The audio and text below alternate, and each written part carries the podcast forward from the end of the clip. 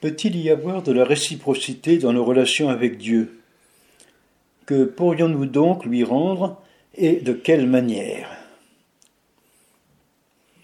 Ce psaume exprime la reconnaissance d'un homme dont Dieu a brisé les chaînes.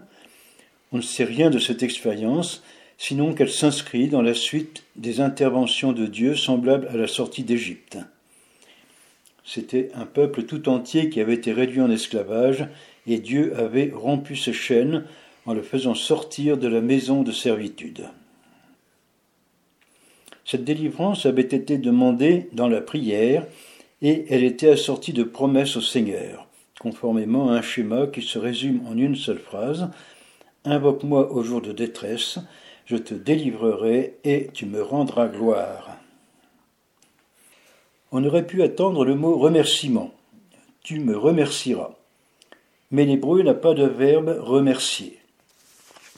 On ne remercie pas, mais on rend gloire à Dieu, on chante la louange de son nom, on invoque son nom, en accompagnant souvent cette louange d'un sacrifice rituel, ici en élevant seulement une coupe en son honneur. Quelle différence entre le remerciement et la louange du nom? Le remerciement porte sur une chose, un cadeau, un acte, et on est quitte une fois qu'on a dit merci. La louange porte sur la personne, sur le nom de celui qui nous a fait du bien.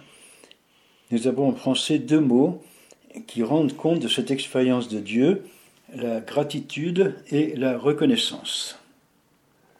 Avec le temps, ce sont des sentiments qui ne passent pas. Je bénirai le Seigneur en tout temps, sa louange sans cesse à mes lèvres. Elle remplit le cœur, et le croyant a plaisir à se souvenir du nom de celui qui lui a fait du bien.